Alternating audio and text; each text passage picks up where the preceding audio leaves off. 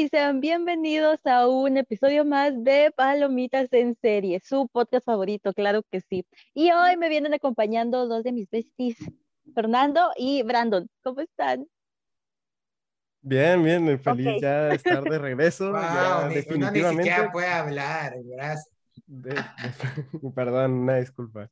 Ya después, es que ya tenía mucho tiempo que no estaba aquí con ustedes, pero pues mira, ya estamos con toda la actitud de regreso. Es un gusto tenerte otra vez. Te queremos mucho. Qué bueno que regresaste. Y bueno, hoy tenemos invitada especial, especial de Cinefilos MX. Bienvenida, Ale. ¿Cómo estás? Muchas gracias, Shelly. Muy contenta de estar con ustedes. Aquí muy feliz de representar efectivamente Cinefilos MX, que, como bien nos dijo Fer, eh, tiene mucho que ver con ya este multiverso de palomitas en serie. Entonces, Gracias por tenerme por acá y es un placer compartir hoy con, con ustedes tres. Y así Ale confirmó el multiverso. Spoileo un poquito. Sí, y un saludito a todos los demás. De un saludo. Sí. Bueno, y por sí también hay un anuncio, hay un anuncio muy importante, tenemos anuncios. Eh, el primer anuncio oficial de Palomitas en serie para el público. Este es el primer episodio patrocinado por la página Maquia, una página que ¿Cómo es que lo hacen los que redactan ahí y presentan? Bueno, ahí es una página donde pueden leer artículos de cine y que van a poner desde ahora eh, los episodios semanales de Palomitas en serie en sus links. Así que si vienen de Maquia, un saludo. Espero que no, se, no les demos malas espinas y se unan al tren del multiverso de, del podcast de entre nosotros. Así que un saludo y dale, Shelly. Hasta ahí te queda. Y cualquier cosa lo repito al final. No te preocupes. Muchas gracias. Los links de tanto como Ale como de la página los pueden encontrar si están en YouTube, en la descripción y en Spotify. En Spotify creo que también lo podemos poner ahí. Sí. Claro que sí. Y otra cosa que les quería decir antes de iniciar a todos los que nos escuchan, en Spotify colocaron una nueva como opción para rankear los podcasts donde puedes medirlos por estrellitas. Así que a nosotros nos ayudaría demasiado si ponen humildemente cinco estrellas, si quieren, en Spotify. Así que para que no se les olvide, si lo están escuchando en Spotify, háganlo de una vez. Si lo están escuchando en YouTube, vayan a Spotify y lo hacen y después regresan. Entonces, bueno, para iniciar este episodio, como ya vieron en el título, hoy vamos a hablar de nuestras recomendaciones de movie. Y Movie pues es una plataforma de streaming como HBO, como Prime, como Netflix, solo que más chingón. Así que no está patrocinado por Movie, ya quisiéramos nosotros, pero hoy vamos a hablar de nuestras recomendaciones personales de esta plataforma. Así que este episodio lo teníamos planteado desde febrero, solo que con todos los temas que nos surgieron y también porque casi nadie usó sus cuentas de Movie eh, y cuando me refiero a casi nadie, me refiero a Shelly a Brandon. Pero justo aprovechando que estamos grabando el mismo día que se estrenó Drive My Car, Ale también me confirma que se estrenó otra película que creo que vamos a hablar también en el programa, pero hubieron varios estrenos, entre esos también Lamp, que llegó a Ecuador, no a México, al parecer, así que terminé ganando, pero fue como que la demora dio frutos. Claro que sí. Bueno, eh, no sé quién le gustaría como iniciar este episodio con una recomendación. Brandon. Ok, oh, muchas gracias, Brandon. Ok, si quieres vamos a darle. Eh, hay un Patreon curioso con todas las películas, o bueno, con la mayoría de las películas que voy a recomendar, así que pues vamos a ver si hay como que lo pueden atinar. La primera película que quiero recomendar es una película de 2012 dirigida por Thomas Winterberg, que es The Hunt, protagonizada por Matt Mikkelsen y es como un thriller eh, hablando también cierta forma de cómo actúa la sociedad frente a rumores que llegan a tener ciertas personas.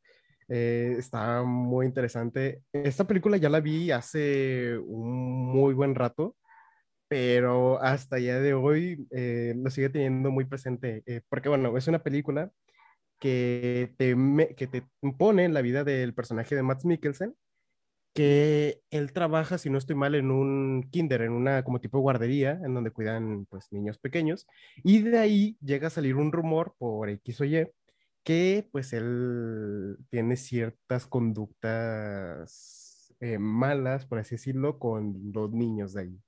eh, ciertas conductas, pues sí, que pues obviamente... Inapropiadas, llamémoslo. exacto, inapropiadas. Muchas gracias, Ale, que no, no me venía la, la, palabra.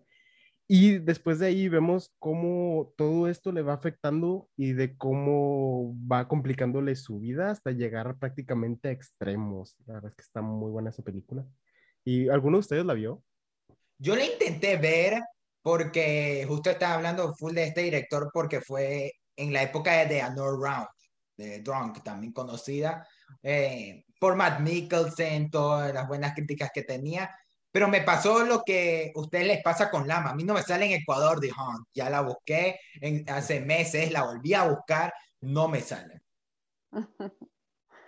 Yo sí ya la vi, eh, justamente la vi en movie, hace, eh, sí creo que no estuvo en estreno comercial en México, me parece, y justo lo que dice Brandon, es, una, es un cuestionamiento muy interesante acerca de cómo si bien está cimentada la molestia de la sociedad frente al personaje de, Mads, de Mads Mikkelsen, creo que el tema de ir con la corriente y dejarte llevar por rumores es el verdadero problema de la cinta. Como en Another Round, eh, creo que aquí lo hacen bastante bien esa dupla de Winterberg-Mikkelsen. Y es una película un poco polémica, me parece. Creo que sí es, es densa, no es tan sencilla de ver, pero ojalá llegue pronto a Ecuador para que nos pueda, Fernando nos pueda dar su, su opinión vale mucho la pena. Y este, justo ahorita mencionó que LAMP todavía no está en México, pero ya en abril va a llegar a. Movie México, entonces. Entonces, por, lo menos ustedes podrán ver LAMP. Aquí, quién sabe en Ecuador cuándo va a llegar The Hunt. Sí, pero mira, la verdad es que sí te lo recomiendo mucho. Como dice Alice, es un tema muy polémico y tal vez un tanto sensible para ciertas personas, pero la verdad es que sí lo vale demasiado. Si eres una persona que te gustan ese tipo de películas como un poquito más serias, que siempre te mantienen en un mood que te mantiene al tanto de la televisión, en este caso. Eh, la verdad es que sí te la recomiendo mucho. No está tan larga, creo que dura como una hora y media, creo, más o menos una hora cuarenta. Y la verdad es que sí la recomiendo mucho. Está Casi que lo mismo que Another Round. Sí. Sí, pero bueno, es que en, en Another Round, la verdad, a pesar de que sí tiene este ambiente como ¿cómo decirlo? Un poquito tenso, podría decirse. Eh, la verdad es que tiene como que su parte un poquito dirigida como hacia la comedia, un poquito más viéndose por un lado eh, más ligerito, podríamos decirlo, a The Hunt, porque esa sí se va directo al problema y es ver la vida de este personaje, de cómo se va arruinando por este rumor que hay.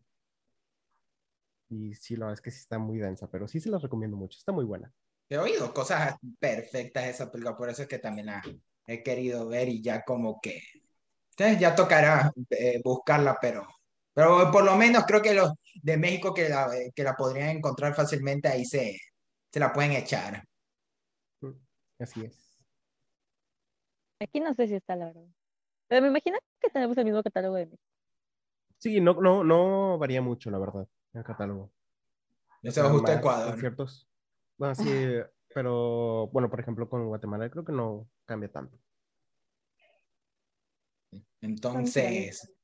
Siguiente. Siguiente. Si quiere, puede seguir nuestra invitada. Muy bien, pues yo en el mismo tenor que andaba Brandon, les traje también una película densa, porque eh, a comparación de otras plataformas, creo que Movie cuenta con varias películas a las que no le tienen miedo a nada y la que les quiero recomendar es una película que sin duda no le tiene miedo a nada y se llama The Piano Teacher, que es de Michael Haneke, que es del 2001 y por sus caritas de los que ya la vieron, supongo que saben lo, lo densa y lo complicada que es. Esta película está protagonizada por Isabel Huppert y está basada en la novela que de hecho es de un ganador del el premio Nobel que se llama, discúlpenme la pronunciación, pero es un, es un nombre complicado, basada en la novela homónima de Elfried Jelling.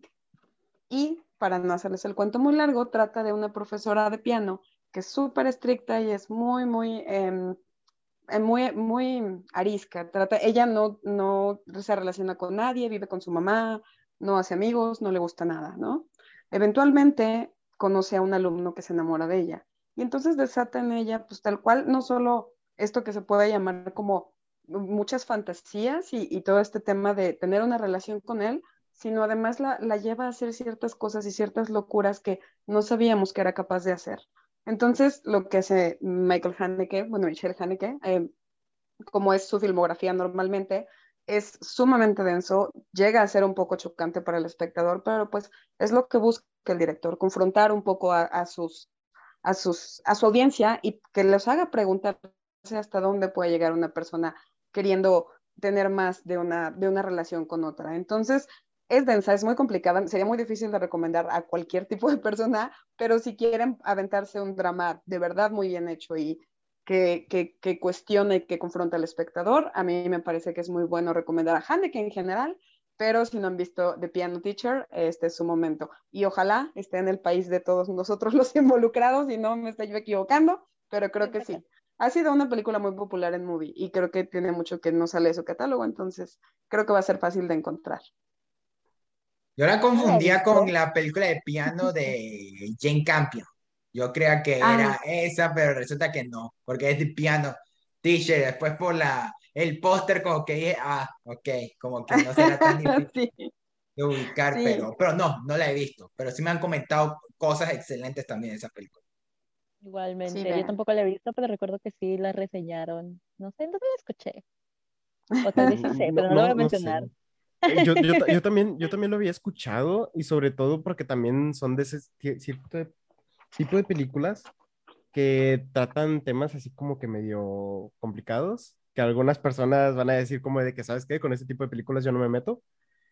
Y, sí, o sea, justamente son ese tipo de películas que a mí me llaman mucho la atención para ver y pues, no, no te voy a mentir un poquito por el lado del morbo y otra vez y otra por el lado de ver cómo una persona puede contar todo ese tipo de cosas y ver cómo es el punto de vista. Así que yo, por ejemplo, yo no la he visto, yo me la apunto para, bueno, ahorita terminando no creo, pero tal vez sí para mañana me la veo. Sí, si pueden y denle un chance con toda la mente abierta. Y yo creo que a lo mejor la relacionan mucho porque en su época, que fue el 2001, ganó el premio en Cannes el Grand Prix y también ganó Mejor Actor y Mejor Actriz con Benoît Magimel y con Isabel Huppert, entonces como que en su época fue muy mencionada. Entonces sí, ya casi un clásico, entonces denle, denle chance, está padre. Bien, perfecto. Me toca, no sé, Fernando, ¿quieres ir o voy mm, ve tú primero, porque digamos que mi cosa está un poquito rara, así que hasta que voy pensando cómo lo voy a hacer, tú dale. Va, ok. Eh, la que yo voy a decir, yo también voy a tener una, una línea como Brandon. No sé si se van a dar cuenta de cuál es, pero creo que es muy obvia siempre. Eh, yo voy a recomendar primero, es una película que fue muy de que polémica. Se llama Tangerine y es un oh. dramón. Es de Sean Baker de 2015 y trata, básicamente trata de, yo, yo, tomé, yo cuando vi esta película dije, ah, es un chismón, es un gran chismón, solo que en película. y aparte de que recuerdo que no sé dónde la había visto porque la habían recomendado como cine LGBT, pero sobre transexuales y yo de, ok. Entonces, y aparte de que todo esto de que fue grabado con un iPhone 5 y sí se nota, pero no le quita el mérito porque creo que le da hasta como estilo a este chismón que están tratando en toda la película. Básicamente trata de dos chicas, una de ellas tiene un novio y al parecer el novio la engañó. Entonces, toda la película es perseguir al novio y a ver con quién se está metiendo. Y ya, mientras que su mejor amiga, que no cómo se llama, em, tiene otro plan, que ella se quiere volver cantante y tiene una, una, una presentación esa misma noche que ella va a buscar al amante de su novio. Y ella básicamente de eso se trata. es muy buena, me gusta, es corta y, y no sé si la han visto. yo, yo me, eh, yo conocí esa película por una mención en You. Y de ahí después me enteré que era de, de este, casi digo Simon Rex, no, no, no, no, es este Tom Baker. Tom Baker. Baker. y que justo era de Florida Project. Florida Project es una muy buena película. Pero Red Rocket, la que hizo el año pasado, eh, ya de por sí, ya va para mi lista del 2022 porque la había comienzo de este año, pero se me hace espectacular esa película. Y creo que ahí es donde más he valorado eh, el cine de Sean Baker, que puede ser un poquito independiente, es independiente total, se siente pequeño, puede, puede crear historias muy íntimas con personajes fuera de lo común que tú verías en una película. En el caso, el personaje de Simon Rex en Red Rocket, eh, las niñas de Florida Project, y yo sí he oído un poco de la historia de Tangerine, pero no, creo que me puedes confirmar este dato, Shelly, que Tangerine fue filmada con un iPhone, de por un sí. iPhone 5. Mira, yo con un iPhone 7 por lo menos puedo tomar fotos para mis historias, voy a grabar una película. Es que, sí, es que sí se nota la calidad, se nota la calidad, pero siento que le da esa vibe de, de, de, de, documental. O algo Aunque no lo sea. más independiente, más pequeño. Ajá. Y aparte que la historia es muy buena. Sí, pero demuestra también el cómo se puede hacer algo así, una película con un teléfono, o sea, de por sí. Sí, ganó premios y todo, o sea, ustedes tengan miedo. ¿Me pueden confirmar si ese fue el debut de director de Sean Baker? no, me parece, que, me parece que antes ya tenía dos películas, pero la que lo hace saltar a la fama creo que es esta, que fue la tercera, que es Tangerine, y creo que justo tiene que ver con lo que dice Shelly, que se avienta a hacerlo con, con celular. Aunque a pesar de la calidad que pudiera ser demeritada por haber usado un celular, la realidad es que se llama Tangerine porque todas sus escenas que son tipo en el ocaso son demasiado en tonos naranjas, en tonos como súper, súper inspiradores y está demasiado bien filmada y la fotografía es muy, muy bonita y es cuenta parte de la propia historia porque todo pasa prácticamente en el día de Navidad. Entonces, este, todo esto lo cuenta pues, prácticamente en los tonos de sol y es una cosa que se aprecia muchísimo dentro de la propia historia de lo que hay entre la amistad y la discriminación y estas mujeres que se dedican a una profesión bastante complicada. Entonces, tiene muchos, muchos lados por donde verse que lo hace muy bien Sean Baker. Lo hace, todo es muy bonito, a pesar de que pudiera, como dice Shelley, ser un dramón, acaba siendo muy enternecedor, como que tiene muchísimo eh, que como que le dan a uno como espectador ganas de abrazar a todos los, a todos los personajes, es muy bonita. Es como el chismecito de la película. sí. es un buen chisme, sí, sí es. Sí. Pero voy a tener anotada de una que tengo fresca Red Rocket, quizás la, la vea aprovechando.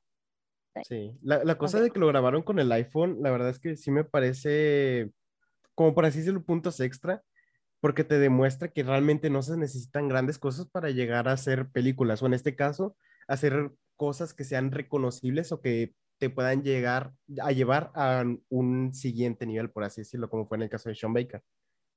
Eh, se aprecia demasiado todo ese tipo de cosas.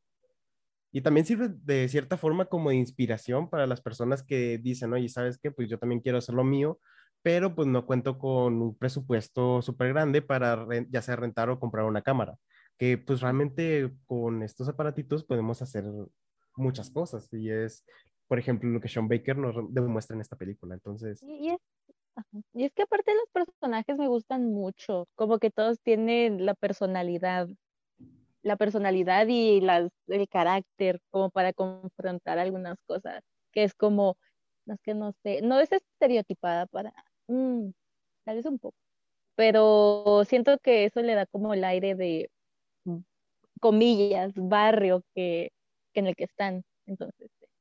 Como clandestino. Clandestino. No sé si clandestino, pero está buena. un, poco por su profesión, creo que sí pudiera ser, ¿no? Mm, tal vez. Sí, y aparte te lo explican ahí mismo. Y no está explícita, pero sí te van a entender demasiadas cosas. Así que sí, véanla. Tangerine de Sean Baker. Sean Baker. Ok. Es el turno de Fernando. Ok, yo lo que, yo de tanto que estoy preparándome para este episodio desde febrero, yo, yo lo dividí en cuatro grupos. Ahí, tres de esos grupos están repletos de películas en donde iré solo a mencionar una película en mi, en mi primer turno, que es una película que vi ayer porque en las, en las pasantías donde yo estoy, y ah, les saludo a mis jefes que obviamente están oyendo esto porque tienen movie, les comenté todo y ahí están siguiendo el proyecto. Me estuvieron mostrando eh, sobre diferentes artistas y todo. Y ya mismo voy a hablar de algunos, pero quiero empezar ahorita con solo uno, de un libro que me prestaron y que estuve leyendo y obviamente es uno, un magnate de la industria en su momento, una marca, un símbolo, Charles Chaplin.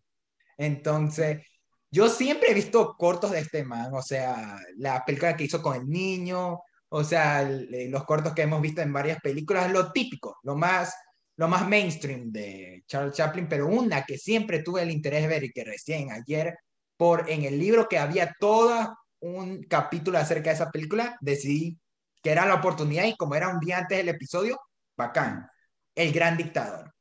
De, obviamente, dirigida, escrita y actuada por Charles Chaplin. Para los que no la conozcan, es la historia de este tipo que interpretó por Charles Chaplin, que es confundido por una parodia de Hitler. Y entonces eh, vamos enfocándonos en, eh, son como dos historias, la historia de este, esta parodia de Hitler y de este, de este hombre, que obviamente es el humor de Charles Chaplin, pero ya siendo la primera de él donde él ya habla como tal.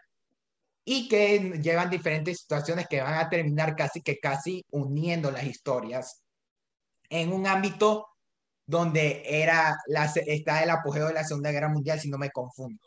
Porque el contexto que hace muy porosa esta película es que se hizo cuando era todo lo de Hitler y Charles Chaplin en un momento donde Estados Unidos no sabía si meterse a la guerra, decidió hacer esta película para parodiar todo lo que estaba pasando con Alemania, la guerra, o sea, casi casi como si ahorita Adam Sandler quisiera hacer una película parodiando a Putin, casi que casi.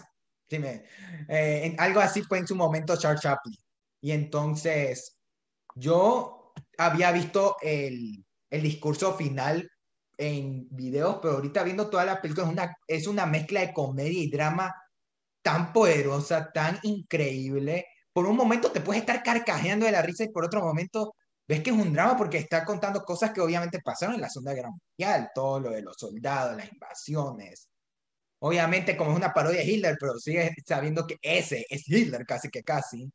Entonces, se me hace una película súper fuerte, aún así. Ahí, en todo el primer acto yo me estuve carcajeando porque era la comedia de Charles Chaplin y está, e, era súper graciosa, pero había momentos como hasta el discurso final que realmente es casi como si Charles Chaplin estuviera usando el cine como medio para dar un mensaje que en ese momento era muy importante. Así que yo creo que él estaba muy consciente de lo que, de lo, ¿cómo decirlo? De lo que Ay, no lo sé. O sea, de lo que podría comunicar con esta película. Ok. Es que también siento que el contexto, así como tú lo dices, de que fue antes de que, entre comillas, estallara la Tercera Guerra Mundial, de que ya se metiera a Estados Unidos tal cual, eh, sí ha de ser una cosa, o sea, que le, le aporta cierto grado a la película para hacerlo un poquito más interesante, para ver cómo era el antes y el después, que claro, como tú dices, es una ridiculización, entre comillas, o una parodia, a, pues, a, bueno, de cómo era antes a cómo eh, es después de todo este gran acontecimiento, ¿no? Sí, o sea, sí, o sea, ya, ya había oído full cosas de esa película, pero como tal, estuve, ya que muy sorprendido ahora viéndola y creo que eh, alguien que ha visto lo, lo, más simple del contenido de Charles Chaplin podría quedar impresionado con lo que hacen en esta película. Entonces, por eso. Siento que eh, si este, cualquiera podría entrar a esta película sin haber visto del actor, pero siento que saca más fuerza el ya haber visto cosas de él, o también el contexto como tal. O sea, no sé si ustedes la han visto. Sí, yo tiene tiempo que la vi y me parece que justo le diste en el clavo, Fer, porque la gente puede estar esperando, puede tener una imagen de Chaplin como muy concisa con el tema de la comedia, y sin embargo no estamos dimensionando lo que su comedia y su personaje como tal puede llegar a transmitir en un drama, y en un drama tan importante y tan, em, em, tan prohibido de, de, explicar cómo en esos tiempos era Hitler y todo lo que representaba, ¿no? Entonces, utiliza la comedia como arma y eso es algo súper poderoso, no, nada más para la época, también para la filmografía propia de Chaplin, además la transición de películas mudas a películas habladas. Entonces, todo esto creo que enfoca una de las películas, si no es la que más, me parece la más importante de, de, este hombre. Entonces, escogiste yo creo que la ideal para, para poder discernir qué tan poderosa puede ser la comedia y su comedia en un contexto histórico. Sí, o sea, siendo que justo eh, la vi en el momento correcto para el episodio. Sí, sí, la verdad es que sí. Excelente. Yo no he visto nada de Chaplin. Uh, es cierto. Solo he visto como clips, pero no mucho, la verdad. Y yo sí recuerdo que cuando me recomendaban movie era de que está toda la, toda la filmografía de Chaplin ahí. Y yo de, ok. ¿Y qué más? es que como que nunca, nunca conecté con eso, así que a lo mejor la vea, porque sí me aparecía mucho como en mis recomendados de, de, e, es que Movie tiene una sección de las mejores mil películas de Movie, o algo así. Mm. Entonces ahí como que me aparecía mucho, y yo de, ok, algún día, pero no, pero a lo mejor la veo. Mm. Entonces, ¿a quién le gustaría seguir? O vamos en filita comprando. Ok, bueno, vamos a seguir con la línea de un poquito las cosas polémicas. Y es porque yo ya tenía muchísimo tiempo que había escuchado sobre esta película de este director llamado Gaspar Noé, que eh, oh, es, interesante, es muy interesante ver su filmografía porque agarra como que aspectos muy bizarros o cosas muy bizarras para hacer sus películas. De alguna cosa, de alguna forma las hace muy interesantes, pero también entiendo por qué muchas personas no les guste o no puedan ver una película de él. Entonces aquí, ahí sí, si quieren verla, si no quieren verla, se entiende completamente, pero de la película que estoy hablando es Irreversible, que, a ver, te digo, yo, la había, yo había escuchado sobre la película, había escuchado sobre cierta escena en específico, pero como que, mm, o sea, como que nada más mi mente lo tenía por ahí, pero fue como de, pues, ah, vamos a seguirla. La vi y fuera de esa escena, la verdad es que me pareció una muy buena película, una, una película muy interesante, pero esa escena está, sí, sí está muy fuerte y es muy incómoda. ¿De es la película? ¿Mande? ¿De qué es la película? Eh, bueno, la película, para empezar, una cosa muy interesante que me pareció de esto, es de que no está contada de inicio a fin, sino que te cuentan primero desde el final de la película hasta lo que sería como que el inicio de toda esta historia te cuenta la historia de una chica que sufre, pues, de cierto, bueno, pues vamos a decirlo, ¿no?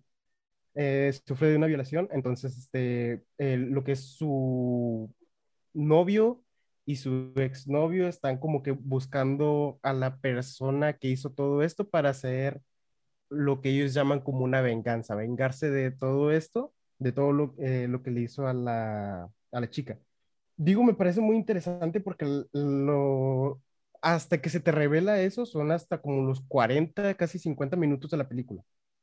Y antes de todo esto vemos estas secuencias en donde ellos están buscando a la persona y como que al principio si no sabes de qué trata la película, tú, tú solamente estás pensando de, ok, o sea, como que están diciendo que están tratando de vengarse por algo, pero no sabemos qué es hasta que llega más o menos el momento de esa escena, que esa escena es, eh, o sea, es, demasiado fuerte, la verdad. Y encima también, eh, no sé si una queja para mí sería de que pues sí es muy, muy larga esa escena, sí dura como unos siete minutos. Pero fuera de esto, la verdad es que yo sí la recomiendo porque es una historia, pues, interesante y sobre todo por la forma en la que Ok, bueno, regresamos después de un pequeño problema técnico, no lo teníamos previsto, pero bueno, eh, no, no, recuerdo en qué parte, en qué me quedé, pero voy a darle, tratar de darle como que un cierre a todo esto. La verdad es que cuando yo terminé de ver la película no estaba seguro si ponerla como una recomendación, pero, ¿sabes? Fue como que, ah, ¿sabes qué? Al final de cuentas, o sea, a pesar de que sí es un tema muy, muy fuerte, eh, es una película que como que trata de contar cierta historia desde cierto punto de vista y, sabes, es como que la expresión artística, podría decirse medio bizarra que tiene Gaspar Noé, que obviamente no te plantea esto como que algo bueno, sino que desde un momento te lo pone como que es algo malo. Pero fue como de, ¿sabes qué? O sea, es una película, está, la verdad es que fuera de esa escena que, pues, es muy fuerte. La verdad es que la película está muy bien hecha, tiene cosas muy interesantes y pues la verdad es que sí vale mucho la pena verla, aunque cuando empieza esa escena, si quieren adelantarle, son como siete minutos, mm, pues perfecto, porque sí, la verdad es que sí es una escena un tanto fuerte. Mm, o sea, yo sí sé un poco a la escena que te refieres, pero lo que he visto del cine de Gaspar Noé sorpresivamente me ha encantado. Into eh, Enter the Void se me hace super, eh, mi película favorita de él.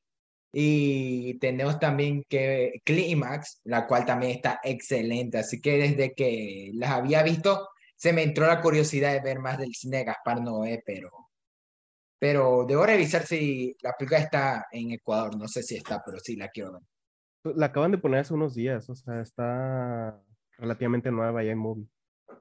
Sí, voy a aprovechar ahí en estos días para checar si aquí sí me sale. Sí, pero pues nada, ahí. recomendación, Pues ahí la dejo por si la quieren ver, pero pues nada. Muy impactado, no sé si estamos más impactados por la película del hecho de que, de lo que falla. Los problemas, exacto. Pero sí, eso. El cine de Gaspar Noé es muy bizarro, fuera de todo eso. no les voy a mentir, los primeros 20 minutos de la película estuve súper mareado por los movimientos de cámara que tiene y todo eso. Pero sí, es una experiencia. Ok, o sea, siento que eso es lo interesante de su cine, de que no es como ninguna otra. Sí. Eh, Ale. Con las recomendaciones. Ale. Perfecto. Entonces, bueno, sí, yo también recomiendo mucho el cine de Gaspar Noé. Sí, vean todo. Irreversible puede, irreversible puede ser una de las más complicadas de ver, pero denle chance. Y como bien dice Brandon, si no están dispuestos a pasarse siete minutos en el sufrimiento total, sí, adelántele un poquito.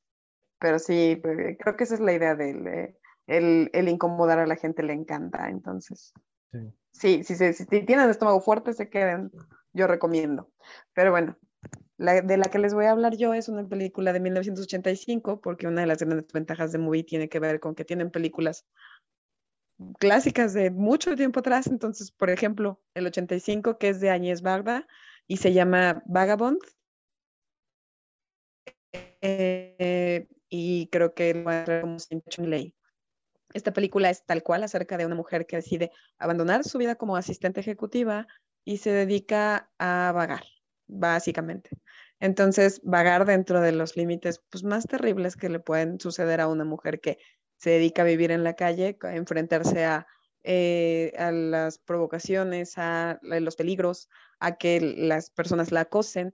Ella es una persona muy fuerte, ella hace lo posible, eh, de hecho se cambia el nombre incluso, deja de ser Mona para convertirse en Justine y hace lo posible por sobrevivir de lo poco que puede ganar y pasando por diferentes experiencias y personas. Entonces, esta película es muy poderosa por la actuación de la protagonista que se llama Sandrine Bonner y que le valió muchísimos premios a lo largo de, su carrera y es el papel más representativo que tiene y es una de las películas que a la fecha de sobre todo de Añez se siente muy muy actual porque siguen siendo los mismos peligros para las mujeres y las mismas vicisitudes que tiene que vivir a través de andar por la calle, convivir en la sociedad.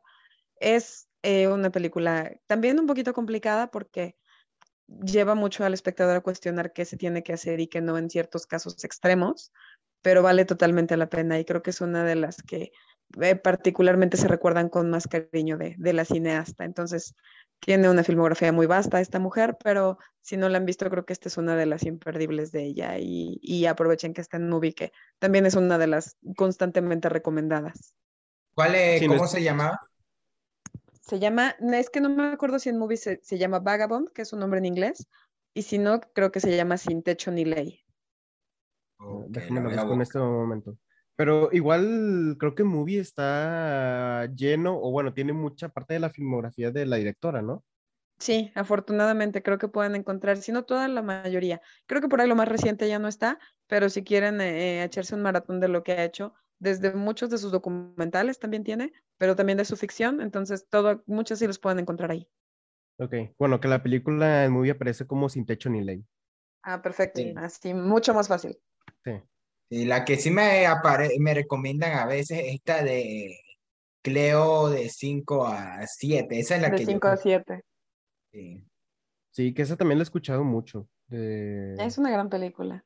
Sí, que bueno, de, eh, déjame la busco porque creo, no sé si es esa o qué otra película había visto que ya no le quedaba mucho en movie, así que pues, habría que apresurarse por si la quieren ver. Ah, que esa es otra de las ventajas de la plataforma, que suele, suele avisar cuando ya va a quitar algunas cosas. No como otras casi nadie lo hace. Exacto. Como otras que solo la quitan. No vamos a decir eh, nombres. Pero la mayoría, ¿no? Sí, el, que la, mayoría. Entonces aprovechen que acá sí les avisan. Como bien dice Brandon, en cuanto les dicen a uno, pues. Así es como. Si tenían alguna pendiente, pueden ver. Sí, así es como yo me vi The King of Comedy Paris, eh, Texas, que son pelgas que fácilmente podría haber recomendado y no, ya se fueron, pero las logré ver el día, un día antes de que las sacaran. Uy, Paris, Texas es un clásico, sí, qué bueno que lo pudiste ver. Ok. Eh, um, quién le toca? Me toca a mí. Ah, yo quiero recomendar, bueno, una pequeña introducción, una breve introducción. Yo empecé a ver cine de Pedro Almodóvar este año con mujeres, no, madres paralelas. Excelente película. Me gustó. Dije, mm, ok, porque al ser su película más nueva, dije, siento que me salté como demasiado proceso para llegar a esta película. Entonces, eh, cuando yo también te moví, como que Pedro Almodóvar estaba en mi feed todo el tiempo, de que un montón de películas de él, y no sé, hay una gran mayoría de sus películas ahí, excepto la más reciente que esta es de Netflix. Ay, ¿puedo decir otras plataformas? No sí, tú dale. El punto es de que... no nos está pagando eh, nadie. no nos está pagando nada. Ok, em, entonces, habían un montón de películas de Pedro Almodóvar y Fernando me recomendó una que no vi. Entonces, ah, es que no vi porque oh, es que quiero ver, pero ya sé más o menos de qué es, que era la de, ¿cómo se llama? ¿Cómo es la película? ¿cómo se llama? ¿Cuál, cuál, cuál? Eh, la, mala, la mala educación o la ley del deseo. No, la mala educación. Ok, tenía muchas ganas de ver esa, pero vi otra porque lo que tiene Movie es que sus, sus, portadas son muy lindas. Entonces vi la portada y dije, ok, voy a ver esta. Y la que les voy a recomendar, no sé si es la mejor para iniciar en el cine Pedro Almodóvar, para mí me gustó mucho, que es la de Mujeres al borde de un ataque de nervios. Chismón. Básicamente, es otro chismón. Es chismón, pero eh, español. Es, es un chismón de español, pero es como que muy, no tosco, sino que es muy porque es que todas están de, pero hay que hacer esto, pero esto, pero esto, pero esto. Entonces es, es como una película, es corta, dura como una hora y tanto, una hora y media. Una hora y media dura casi que casi. Pero aturde, porque básicamente la historia es de Pepa, que es la principal, ella es actor de doblaje, actriz de doblaje, y está mm, esperando una llamada de Iván, que es su amante. Y ahí se todo ahí es todo el chismón. Básicamente empieza de que de ella, de Pepa, esperando un mensaje de este señor. A veces llega, llega, pero como que no, pero como que le intenta llamar, pero es que siempre le llama cuando ya no está. Entonces, entonces pues, eh, esta película, la mayoría ocurre en el apartamento de Pepa, que era el apartamento convertido de estos dos señores. Y, y ya solo se los voy a contar porque si no les siento que les cuento la demás. Es de, ajá, es de 1988. Por ahí. Sale Antonio Banderas. Yo vi a Antonio Banderas. Fue, si no me confundo, la tercera colaboración, la segunda colaboración que tocó eh, Antonio Banderas, si no me confundo. No estoy muy segura, Pero esta película me gustó mucho. Es un chismón. yo, yo la vi en mi maratón de, de Pedro Almodóvar que yo tuve eh, antes del estreno de Madres Paralelas, que me eché todas las que están en movie, incluyendo también Dolor y Gloria, que está en Star Plus. Pero una de mis favoritas sí fue eh, Mujeres al borde del ataque de nervios, porque se me hace como una pequeña historia, pero un poco con, de diferentes personajes, que está enfocado en esta mujer, pero que de ella se van conectando a diferentes personajes, diferentes historias y se va haciendo un puñado ahí que eh, sí, está muy interesante, está muy curioso y siento que aunque no lo parezca, sí creo que es hasta más recomendable empezar con esa película en la filmografía de Almodóvar que con madres paralelas. Esta Carmen Maura, que era la que, eh, la primera musa de, de Almodóvar antes de Penélope Cruz, y siento que aquí eh, es uno de sus mejores trabajos, sin duda. Yo, yo la tengo en mente repetírmela porque siento que con, eh, que con una segunda vuelta me va a gustar hasta más. Está graciosilla. Es que como que las coincidencias que pasan son graciosillas, que es como, no, pero ¿cómo? Ah, y te estresas junto con Pepa, de que, ah, vato, no veo llama. y así, entonces, sí, a mí me gustó mucho. Y aparte que es corta. Y aparte de que todo ocurre el mismo día. Entonces, está bueno. Y siento que, eh, siento que es lo más cercano a un Chiva Baby Uncle James en su momento.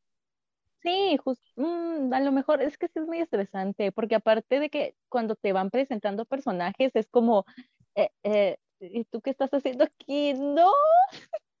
y así. Y aparte de la carga que traen esos personajes a Pepa, me, gusta.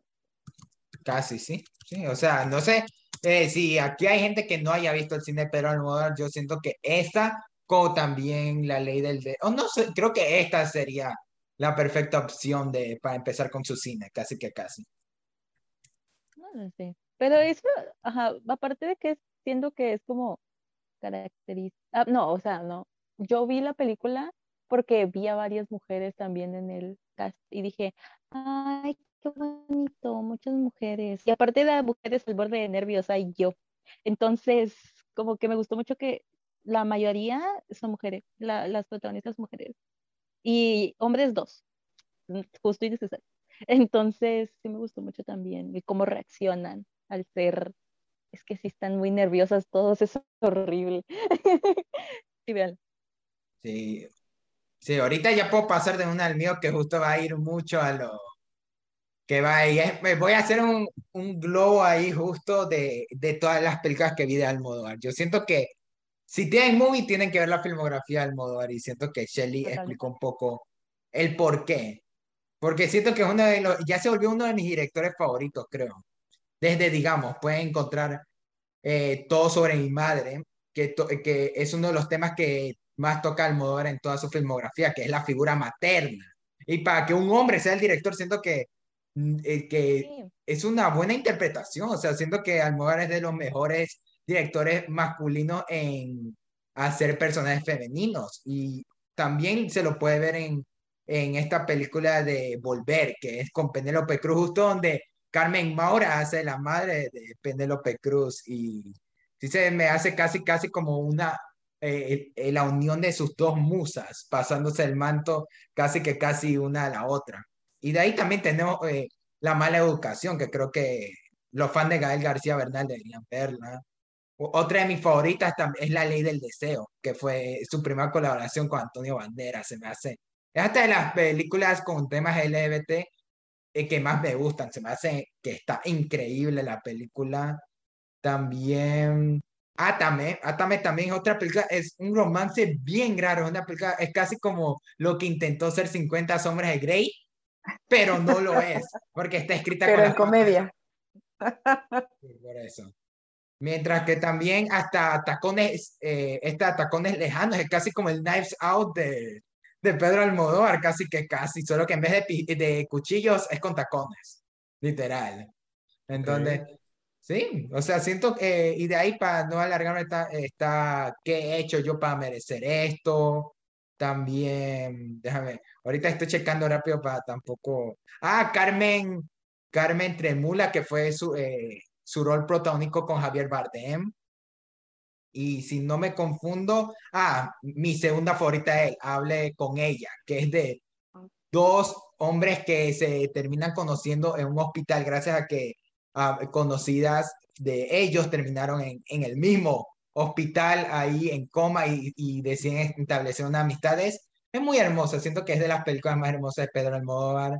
Y creo que lo dejaré ahí para no alargarme. Siento que en general usaré este espacio para recomendar el cine de Almodóvar, de una que me lo estoy echando.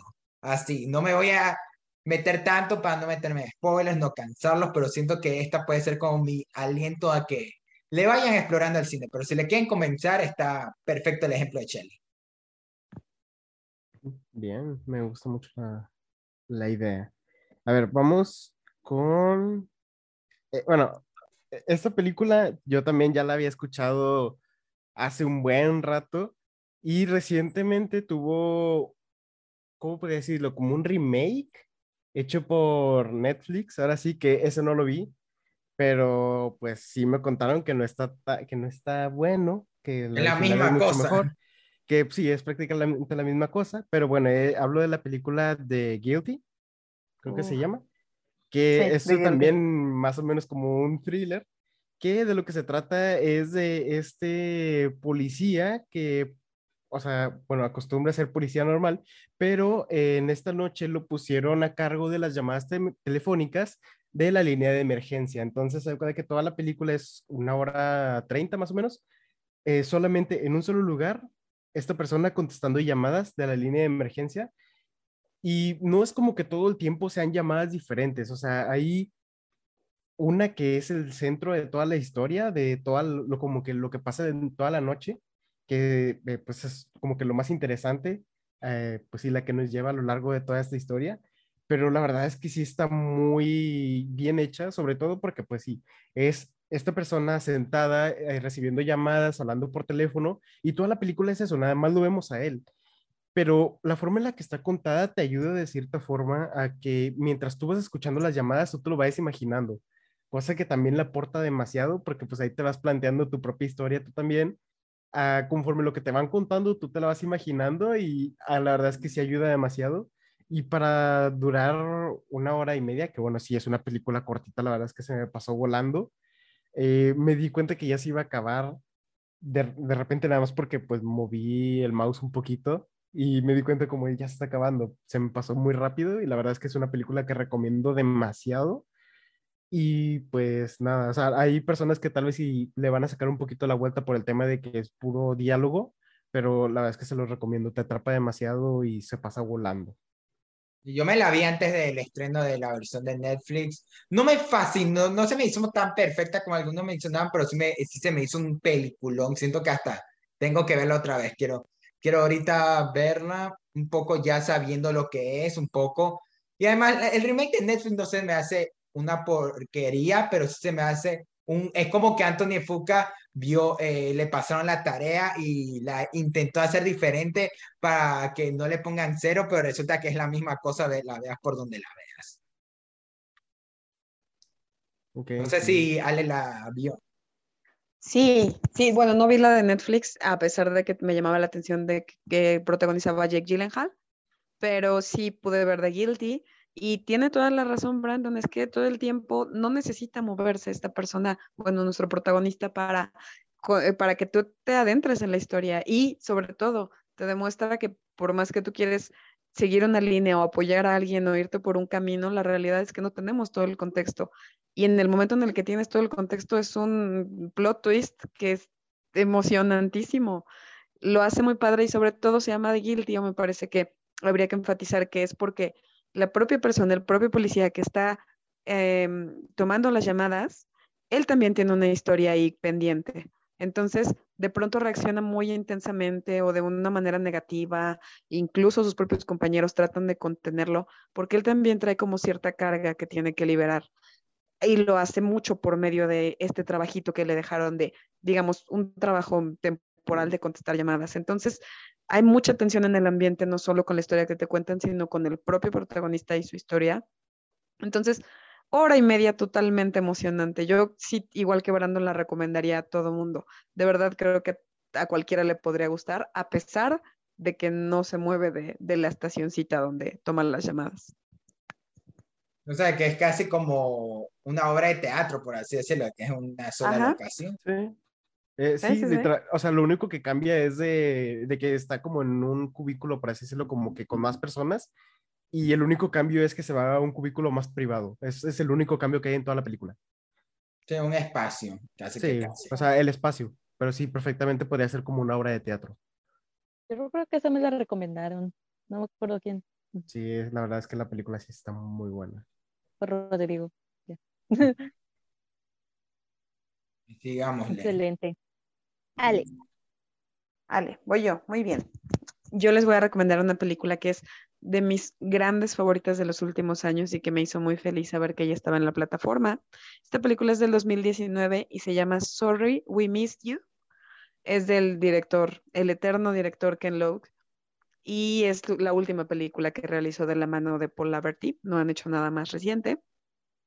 Para no hacerles el cuento largo, esta película trata de un padre que en el, en el problema de, de, la, de la Gran Depresión, del tema de eh, una caída económica fuerte en el Reino Unido, decide convertirse en una especie de mensajero, que es eh, una persona que es un repartidor y se lo venden como un trabajo en el que él puede ser su propio jefe. Entonces, pues comprando esta oportunidad, él involucra a su familia para, pues digamos, vivir de esto, vivir de esta nueva oportunidad. Y esto a la larga nos demuestra que la clase trabajadora no nada más en el país en el que se desarrolla la película, sino en todo el mundo, es, es, es muy complicado, con las condiciones laborales terribles, con todas las ventajas para los jefes y ninguna ventaja para el propio explotado. Y así vemos como este, este repartidor, que además va muy ad hoc con la época actual, porque pues todos pedimos por Amazon y eso, este, el repartidor sufre muchísimas cosas. No hay seguro, no hay manera de que él Em, gane en un sistema hecho para que todos ellos pierdan y se lleva entre los pies a su familia porque su esposa que cuida gente em, que son adultos mayores también lo sufre y trabaja de horas extra y los eh, sus hijos están descuidados y empiezan a irse por malos caminos y empiezan a enfermarse. Entonces, es una, es una visión bastante cruda a cómo estos empleos se han adaptado para dejar tal cual en la calle a los trabajadores y creo que todo el tiempo sí es muy denso cómo sufrimos con esta familia, pero ese es el cine de Ken Loach. Se dedica a, demostrar lo mucho que pierde la clase trabajadora y a mí me, me, pareció particularmente en estas épocas muy necesaria la película. No me encanta la palabra necesaria, pero siento que sí, porque en estas épocas en las que todo lo pedimos por mensajería, valdría la pena estarnos dando cuenta que se pierde a través de esto que es en la comodidad de nuestro hogar. Entonces, si no lo han visto, esta es una de las que sí les me urge recomendarles. Se llama Sorry We Missed You y tienen poquito que la subieron a la plataforma. Entonces, sí, véanla, es, es cruda, es buenísima. Sí, o sea, yo sí vi tu tweet hablando de esa película. La voy a anotar porque tampoco la he visto. Por favor. Les prometo que es otra cosa. Anotado. De una. ok, me ah, yo voy a recomendar una bien, siento que es muy, es conocida, pero igual me encantó porque no la había visto, no había podido terminarla y cuando vi que estaba en movie, que por cierto se va en 12 días, según el mensaje, se va en 12 días, entonces tienen que verla, se llama Carol, es película cine lésbico muy cute. A mí me gustó mucho. Eh, la historia trata básicamente de, de que la chica es fotógrafa y de que tiene muchos sueños. Ella, muchos sueños, pero como que vive en un pequeño pueblito y como que siente que no tiene tantos, tantas oportunidades, digamos. Y ella tiene un novio. Entonces, un día ella en su trabajo de, de vender, en una juguetería, le vende un trencito a una señora, que no, ¿cómo se llama? ¿Cómo se llama? Carol, Carol. ok, el punto es de que ella trabajaba en esta juguetería, Carol se le acerca como que está viendo el trencito y al final lo compra y ahí es donde Carol pues como que, es que es bien cliché de que se enamora a primera vista de Therese y Therese como que le devuelve pero como que tiene novio pero como que sí le llamó la atención digamos entonces, eh, y básicamente la historia es sobre ella, cómo se conocen, cómo es, y el final es como, ay, bueno, está bien. O sea, sí es feliz, pero a la vez como que no, no lo sé. Yo, yo, al final fue como, es que sí pasa. Siento que esta película está ambientada en los años 50 y siento que es algo que pasa todavía. De que sí, pero no. Entonces, a mí me gustó mucho. Sé que es un buen representante para cine lésbico, así que yo creo que deberían de verla. Y se va en 12 días de movie.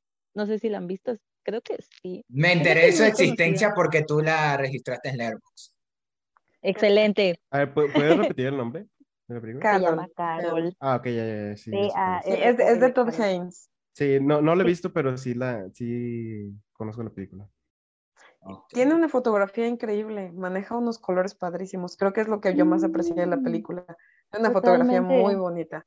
Sí, y muy adecuada a la época. Entonces, realmente sí, el diseño de producción y la fotografía están muy, muy padres. Sí, el cine de Todd Haynes siempre es muy llamativo, entonces yo también lo recomendaría mucho. Su, fotografía fue hecha por Edward, Edward Launch, Launch, no sé qué.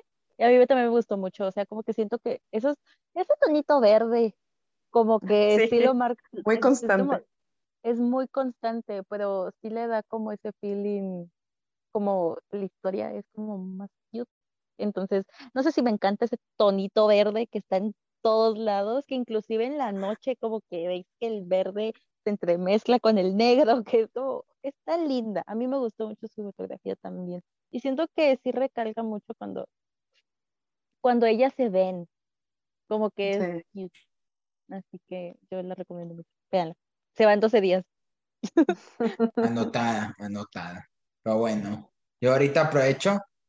En el mío voy a, eh, mi bola de este turno, eh, son varias películas de estreno que, han, eh, de, que no llevan tanto tiempo y que creo que podrían estar. Entre ellas está Annette. No sé si han tenido la oportunidad de ver Annette, uno de los musicales más interesantes del año pasado. No fue mi favorito, por, eh, pero aún así es de los más interesantes. Aún tengo varias canciones en la mente y siento que fue un poco ignorada. Y ahorita que ya estuve en movie, la podrían checar. De ahí. A mí no me encantó. Pido perdón, yo no la terminé. Yo, yo tengo que decir lo que tuve la oportunidad de verla en el cine y fue toda una experiencia. La verdad es que sí está muy interesante y sobre todo por ciertas escenas que están medio bizarras, sobre todo todavía sigo traumado con la Baby Annette, pero la verdad es que sí, eh, está muy interesante, es toda una experiencia. ya estoy con el grupo de que Baby Annette debió haber sido la, la presentadora de los Oscars. Absolutamente, claro que sí. Y no solo eso, y no solo eso, con, con el bebé Titán, que es otra, de, oh, bueno. porque siento que, siento que Titán, en lo personal, no soy de su grupo de fans, pero yo sí siento que es una película que, que podría ser interesante para la gente, aunque siento que es más fuerte, es más chocante. Yo ni siquiera tenía planeado el verla, pero ya eh, con esa película iba a cerrar mi lista 2021 y, lo, y estuvo interesante. Siento que sí tiene más cosas dentro de las que creí, pero aún así creo que sería más de recomendar que de hablar bien de ella. Y de ahí, justo la que habló Kaki en el episodio de recomendaciones para iniciar el año, era Lamp, que creo que Day 24, tremenda, o sea, siento que más de terror es un drama y yo se la recomendaría mucho. Y de ahí había una de un actor que hizo el Joker, pero no sé si Ale la va a comentar, si no la comento rápido. No, no, no, adelante, yo no la traigo, toda tuya, Fer. Esa es... ¿Cuándo eh, que la trajiste? Sí, si no me confundo, esa es eh, la de eh, We Are, We Never, como tú dile el nombre. Se llama You Were Never Really Here. La cinta de Joaquín Phoenix, que es de un sicario, por así decirlo, que rescata una, a una niña de un tráfico de personas y, y la verdad es, eh, es, un drama, película, siento que está por momentos es película de terror por la música, por el ambiente, por todo y Siento que es muy diferente a lo que se podría esperar de parte también de Joaquín Phoenix, pero no me sale aún que esté en Ecuador, pero si tienen la oportunidad de verla, también en Estados Unidos que está en Prime, mírenla. Yo la acabo de ver hace un mes y justo que veo que está ahí. Ahí. Y de una quería, no creo que alcancemos a ver de, hablar de Drive My Car porque Shelly y Brandon aún no mm. la vieron, pero justo que estamos filmando se estrenó, así que también le echan a Drive My Car. O sea, siento que hay varios estrenos en general que sí vale la pena checar. Okay. Miren, eh, si, quieren, vamos a darle una ronda rápida, porque la verdad es que ya se nos está acabando un poquito el tiempo de recomendaciones. díganlo. Ok, yo, yo tengo dos películas. Eh, bueno, una de estas no me encantó, pero la verdad es que sí está muy buena, que es Where is My Friend's House? Está muy interesante, una película de 1987. Te digo, a mí no me encantó, a lo mejor porque tenía ah. expectativas muy altas con la película, pero la verdad es que sí está muy interesante y tiene un mensaje bonito. Y también película del 2020, Shiva Baby, yo la tuve, tuve la oportunidad de verla cuando fue en el Festival de los Cabos, creo que fue en el 2020. Sí, fue el festival de 2020. O 2019. 2020. No me acuerdo cuál de los dos. Pero, y la verdad es que sí, estaba muy buena, una comedia de humor negro muy interesante, que bueno, tampoco no es como que tengan acá muchos chistes que te vayan a doler o, que vayas a decir, oh, ese estuvo muy fuerte. No, pero la verdad es que sí está muy divertida la película y veanla y pues nada, esas serían mis recomendaciones rápidas. Ok, Ale. Este, nada, yo cierro con la, la última, que, que es algo que va de la mano con la filmografía completa del director. Es Eraserhead de 1977, que es de David Lynch. Yo sé que es una película complicada, si usted no la ha visto, este es el primer largometraje de David Lynch y a mí me parece que es entrar a, entrar a ella con la mente muy abierta y permitir absorber por qué se llama Eraserhead y por qué Henry, al tener un hijo con Mary, después de que Mary decide marcharse, empieza a trastornarse como tal. Es una película que yo quiero mucho porque David Lynch y su, su, cine me gustan mucho, entonces Movie tiene muchos cortos de él, tiene esta película, tiene por ahí otros clásicos, y entonces si no le han dado oportunidad al cine de este director, empiecen con Eraserhead, métanse a este mundo bizarro que tiene, disfrútenlo como se ve que él lo disfruta, este, eh, vuélvanse locos con el Eraser Baby y aprovechen que está la filmografía de él para poder ver más cosas en Movie. Entonces, con la que cierra. Ajá, Sí, sí, sí, hay varias cositas que creo que hay que aprovechar. Oh, ok, eh, me toca. Eh, hoy vi Happy Together, no la había visto, está buena, véanla, es cine LGBT también. Eh, ah, We Need to Talk About Kevin. No, We Need to Talk About Kevin, que no la había visto. We Need to Talk About Kevin. Está bueno, yo no sabía de qué era. O sea, yo me metí sin saber nada y dije, wow, qué raro es esto. Todo denso. está este actor Ezra Miller que ahorita está, está bien, ¿qué? Está bien, está con sus cosas. Está bien Tiene problemas. Ese es otro chisme para otro episodio. Ay, lo voy a, lo voy a hacer un TikTok. Y, y aparte, eh, está, se llama Comet. Y es, no me acuerdo de quién es, pero dura una hora y tanta y es la historia de dos mujeres que mm, se reencuentran después de largo tiempo. Está muy cute. Está lenta, eso sí, es lentísima y el final no tiene nada que ver con lo que estaba. Entonces, vean, te toca verla. Y yo acabo con otro director que mis jefes me recomendaron, me alegro mucho de ya por lo menos decir que vi una película de Pier Paolo Pasolini, que puede decir bien su apellido, el, el Evangelio según Mateo, que creo que es una buena opción para comenzar con él, que es una adaptación en blanco y negro de la historia de Jesús.